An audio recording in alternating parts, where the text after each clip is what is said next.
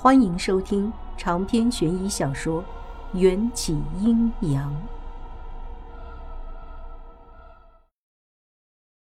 到了晚上，我见娇娇差不多睡着了，才拉上床上的帘子，打开黑伞，想要寻找关于顾安病症的线索。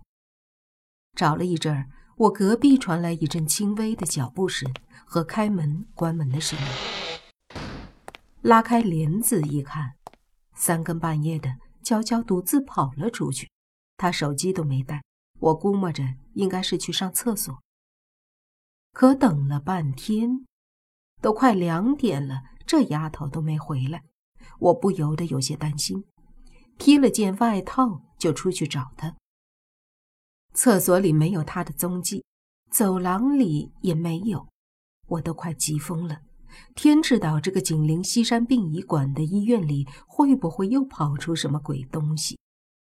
突然，不远处的花坛旁传来一阵悉悉嗦嗦的声音，好像是谁折断了树枝。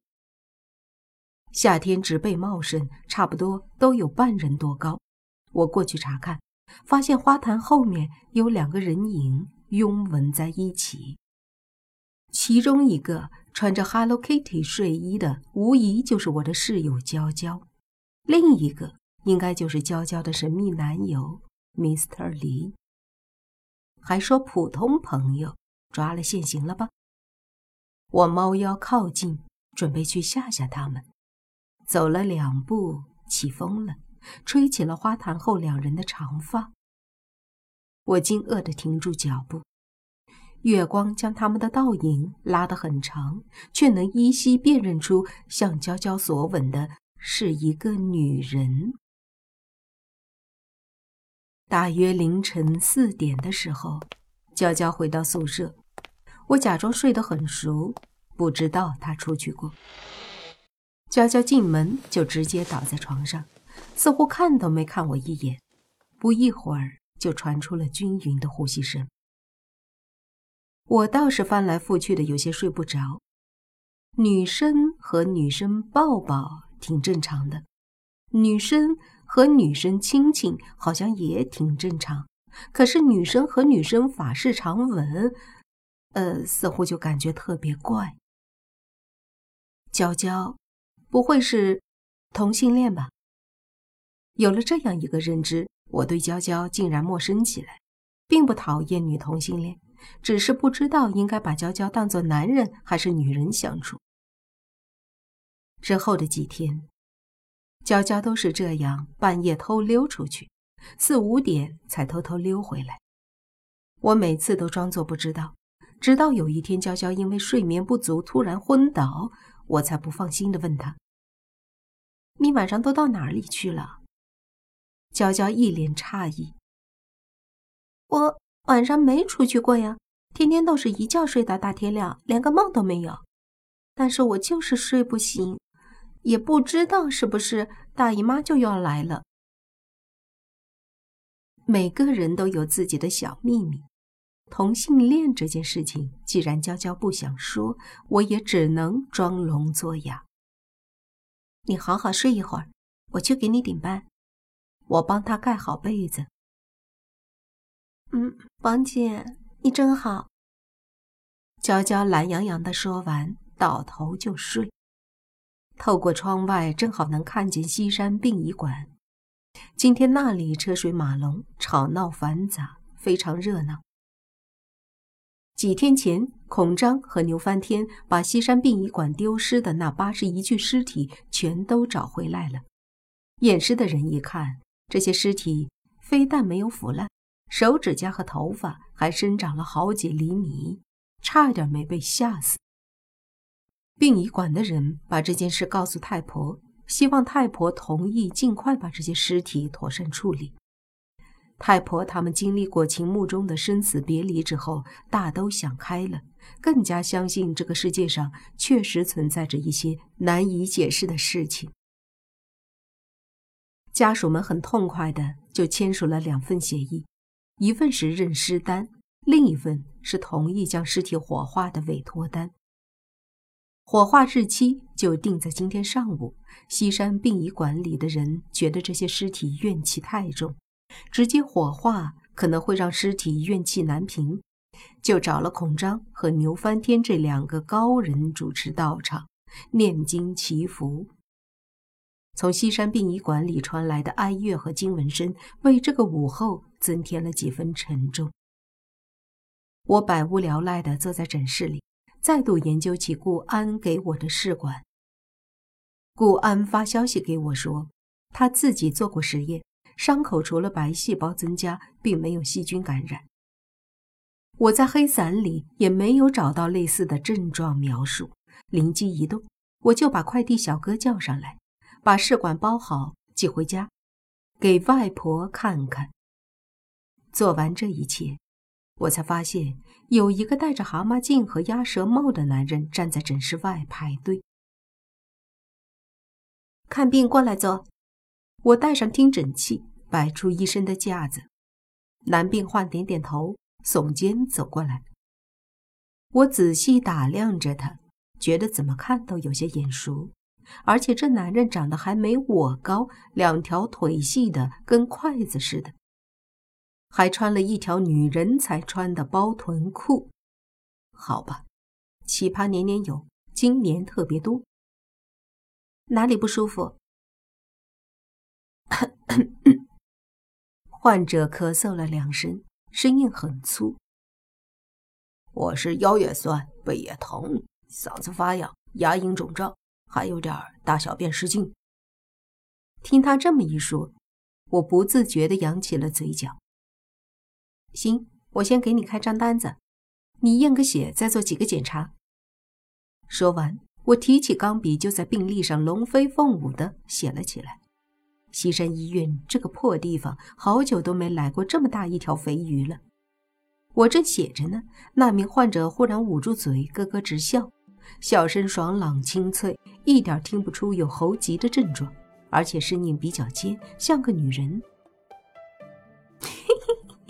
王元宵，你真不认得我了？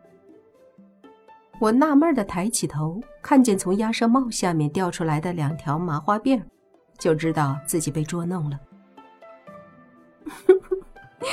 王元宵，你还在生我气？景千夏笑嘻嘻的歪头看我，我忍不住讽刺他：“别靠那么近，我怕我失手再杀你一次。”我这辈子啊最讨厌两种人，第一种就是背叛者，第二种就是诬陷我的人。景千夏悻悻的坐回位置，拖着腮帮子：“我师兄他们都在隔壁殡仪馆做法事，他们说你在这里上班。”我就来打个招呼。那你现在招呼打好了，请回吧。这个女人绑架过我一次，还差点杀我一次，比瘟神更可怕。我打定主意，如果他死皮赖脸不走，那就我走。行啊，我走可以，可我走了就没有人告诉你墨玉棺材里面那具棺材的下落。我打赌你不知道。不然那天在秦墓里，你早就找供了。景千夏被我揭穿，气得脸微微发红。我只说了一个大概，还没说细节呢。我坐回位置上，说道：“行，你说。事情是这样的，原本那个黑影冒充你，想要杀掉我，但他没想到我有发骨护体，黑影一计不成，又施一计。”禁锢我的肉身，让我四处散播诬陷你杀人的消息，想要借刀杀人。可这件事情也被你外婆拦下了。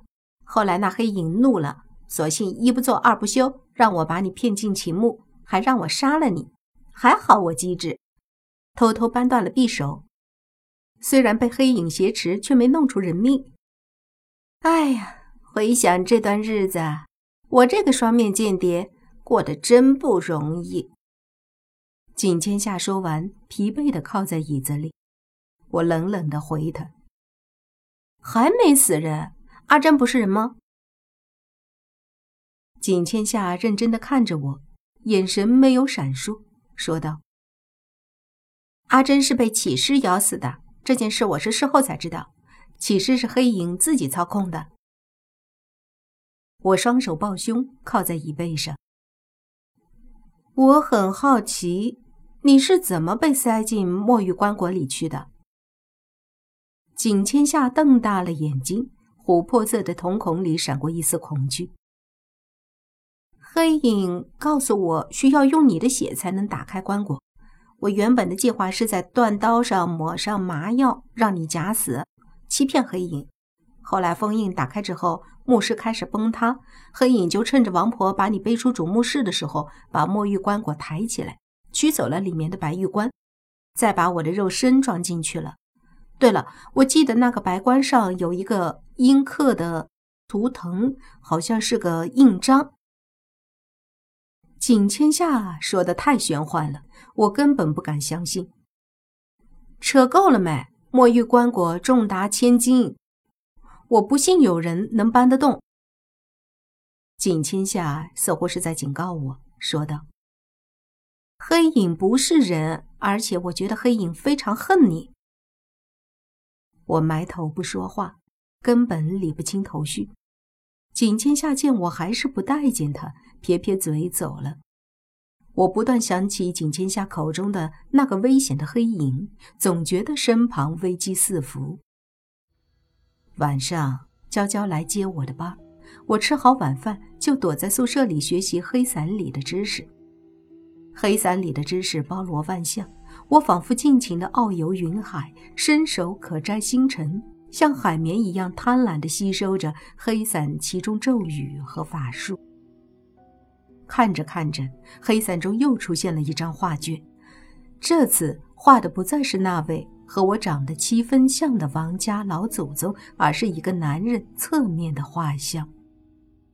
男人衣冠楚楚，魁梧高大，英俊潇洒，气宇不凡。只是这人的脸被一笔浓墨涂掉了，看不清五官，有些遗憾。画像边上还提着一行题字，笔锋娟秀，应该出自女性的手笔，上书。老死不相往来，此生不复相见。如若再见，定杀之。我猜测这些字大概是我们王家祖宗写的，也就是第一幅画卷上的女人。而这个男人十有八九背叛了我们王家的祖宗。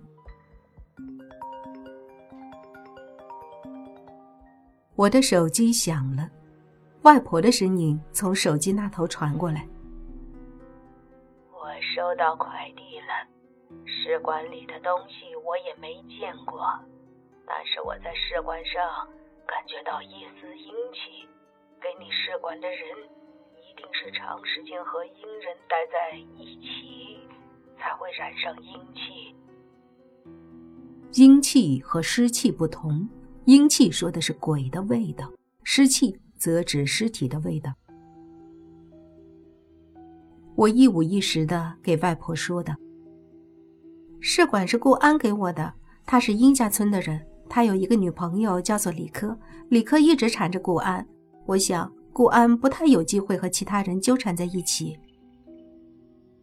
手机那头沉默了片刻，外婆突然提高声音问我：“元宵，你好好想想，你第一次去殷家村的时候。”和你在一起的那个李科，是不是也能看见养斗鸡那家的鬼孩子？